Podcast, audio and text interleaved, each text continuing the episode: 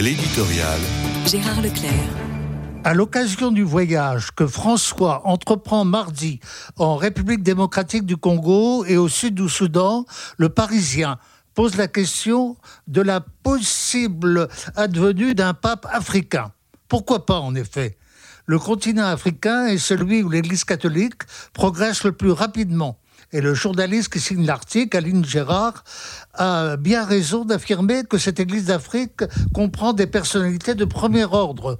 Parmi elles, le cardinal Dieudonné Nzala archevêque de Bangui en République centrafricaine, dont Andrea Riccardi, fondateur de la communauté Sant'Egidio, souligne combien il constitue une véritable boussole dans un continent en difficulté.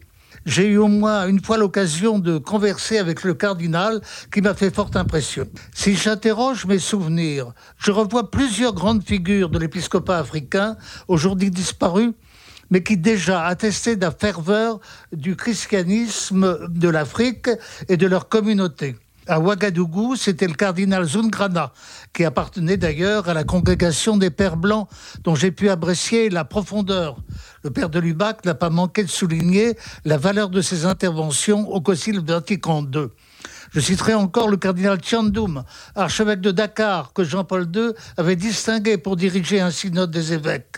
Un jour, il m'avait appelé au téléphone pour un échange que je n'ai jamais oublié à propos de la crise traditionnaliste qui le touchait particulièrement comme successeur direct de monseigneur Marcel Lefebvre. Je pourrais aussi évoquer la riche personnalité du cardinal Gantine qui dirigeait à Rome la congrégation des évêques.